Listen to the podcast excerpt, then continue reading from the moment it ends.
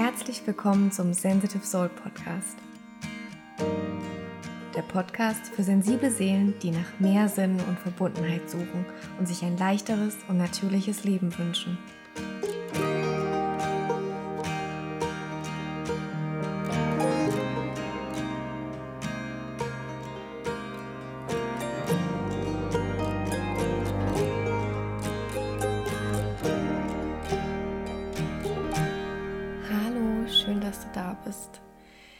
Ich habe mich jetzt gerade gemütlich hier an den Esstisch gesetzt und einen Kakao getrunken.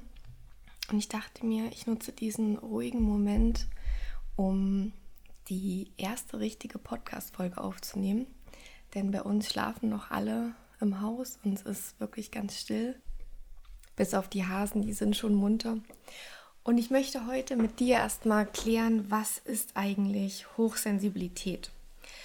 Hochsensibilität ist eigentlich nur ein Persönlichkeitsmerkmal und beschreibt ein empfindsames Nervensystem. Man kann es auch als Temperamentsmerkmal bezeichnen. Und hochsensible Menschen haben eine niedrigere Reizschwelle als andere Menschen und reagieren deswegen einfach empfindsamer auf Reize von außen oder auch von innen.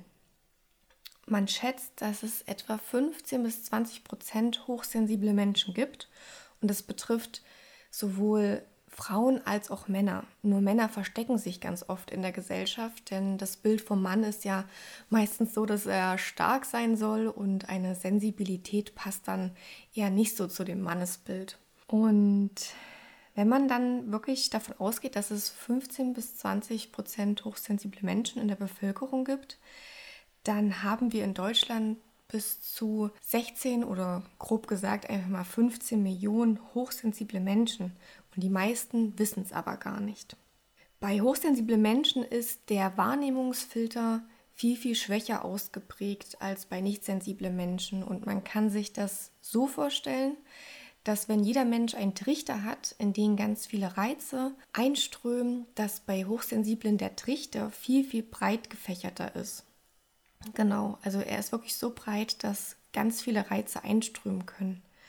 Was können das für Reize sein? Das können Dauergeräusche sein, Lärm, grelles Licht, schlechte Luft oder auch Gerüche, Druck von außen oder auch von innen, den man sich selber macht oder auch Reibung auf der Haut wie kratzige Stoffe, wenn man es mal wirklich ganz, ganz grob zusammenfassen möchte. Die Hochsensibilität habe ich mir jetzt auch nicht ausgedacht und ist auch kein ausgedachter Begriff, aber es gibt auf dem Gebiet eine Pionierin, Elaine Aaron. Sie ist Psychologin und forschte in den 90er Jahren intensiv zur Hochsensibilität, denn sie ist selbst eine hochsensible Person.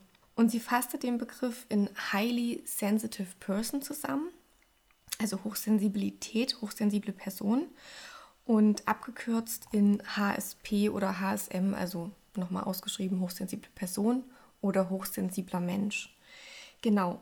Und sie setzte vier Indikatoren fest. Also sie legte vier Indikatoren fest und der erste Indikator für die Hochsensibilität ist eine gründliche Verarbeitung von Informationen. Also wir hochsensiblen Personen, wir verarbeiten einfach Eindrücke und Informationen viel, viel tiefer und deswegen wünschen sich auch Hochsensible ganz oft viel Tiefe in ihrem Leben und lehnen Oberflächlichkeit ab. Zum Beispiel sowas wie Smalltalk ist bei Hochsensiblen eher nicht so erwünscht. Und diese stärkere Verarbeitung oder gründliche Verarbeitung konnte man auch im funktionellen MRT beobachten, denn bei Hochsensiblen sind bestimmte Gehirnareale viel aktiver einfach. Ja, das heißt aber jetzt nicht, dass sie irgendwie schlauer sein müssen. Es gibt natürlich auch Hochsensible, die hochbegabt sind, aber ähm, da würde ich mich jetzt zum Beispiel gar nicht zu zählen. Aber ich finde es halt wieder mal spannend, dass man die ähm, Hochsensibilität auch wissenschaftlich belegen kann.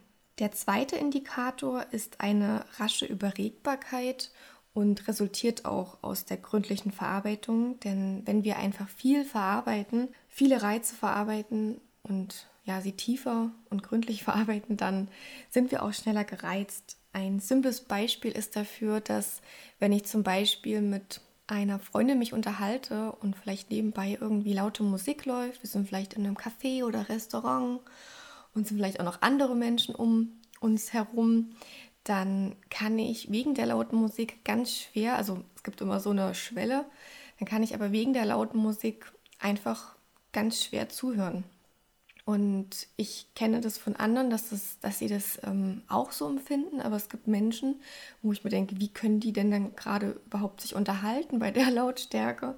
Wie kann man dann sich überhaupt konzentrieren? Und das ist halt der Unterschied bei Hochsensiblen und Nichtsensiblen. Und ähm, ja, also die Reizschwelle ist einfach wirklich viel schneller erreicht als bei Nichtsensiblen.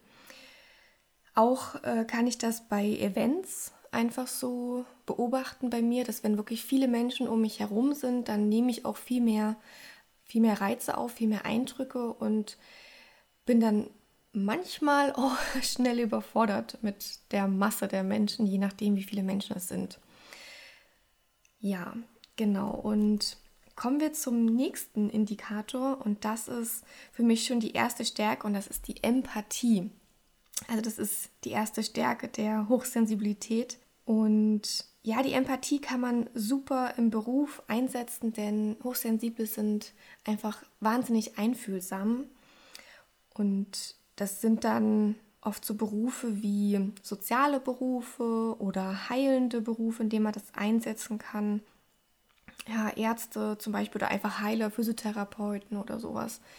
Nicht nur im Beruf kann man das super einsetzen, natürlich auch im Familienleben oder vor allem auch bei deinen Kindern, wenn du Kinder hast oder allgemein bei Kindern, aber natürlich auch im Beruf, im, im Job mit Kindern.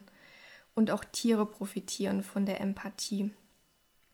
Ja, und wie lässt sich das erklären? Das möchte ich auch ganz kurz erwähnen, weil ich fand das auch super faszinierend. Bei Hochsensiblen sind einfach die Spiegelneuronen viel aktiver als bei Nichtsensiblen. Also ja, das, was, was der andere, sage ich mal, für ein Gefühl fühlt, das fühlt ein Empath oder ein Hochsensibler einfach viel stärker als ein nicht sensibler Mensch, weil die Spiegelneuronen aktiver sind. Genau, aber natürlich ist das auch von Mensch zu Mensch immer unterschiedlich. Der letzte Indikator ist die sensible Wahrnehmung und ist für mich auch eine super Stärke der Hochsensibilität, denn wir Hochsensiblen, wir nehmen schon Feinheiten viel stärker wahr. Wir nehmen leise Geräusche und zarte Gerüche oder ja, kleine Details einfach viel stärker wahr als andere Menschen und das kann halt oft auch einfach vom Vorteil sein für andere, wenn wir solche kleinen Dinge auch sehen. Und das sind jetzt die vier Indikatoren.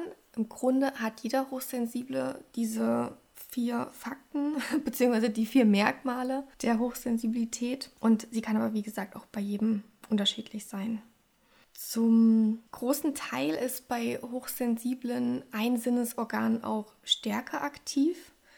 Also ein Sinneskanal ist ausgeprägter und es liegt äh, nicht daran, dass bei Hochsensiblen das Organ irgendwie besser funktioniert oder ja, sie besser Reize aufnehmen können oder die Rezeptoren irgendwie aktiver sind, sondern es geht einfach darum, dass die Verarbeitung besser funktioniert bei Hochsensiblen.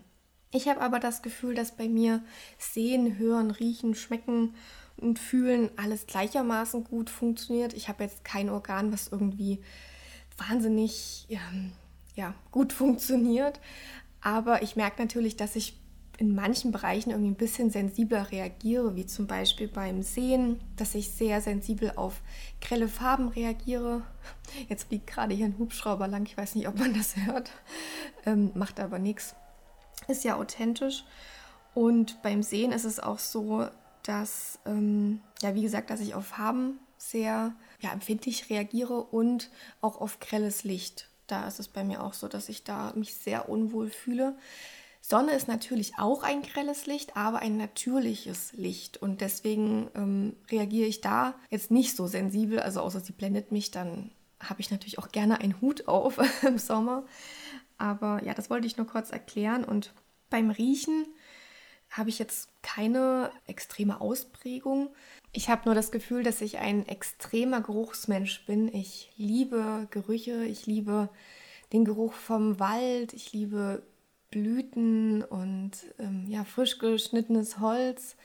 Also wirklich natürliche Gerüche, aber auch von frisch gebackenem Kuchen Und deswegen habe ich auch Aromaöle. Also ich bin da wirklich ein absoluter Geruchsmensch. Genau. Und bei ekligen Gerüchen habe ich aber das Gefühl, dass Basti und ich gleichermaßen reagieren oder empfindlich reagieren. Basti ist äh, mein Freund und er ist nicht hochsensibel, aber ich möchte auf jeden Fall mit dem Vorurteil jetzt auch irgendwie aufräumen, dass nicht sensible Menschen nicht sensibel sind, denn auch nicht sensible Menschen haben sensible Anteile, manche mehr, manche weniger. Und ja, das wollte ich auf jeden Fall klarstellen. Aber ja, bei ekligen Gerüchen reagieren wir halt einfach sehr ähnlich. Genau.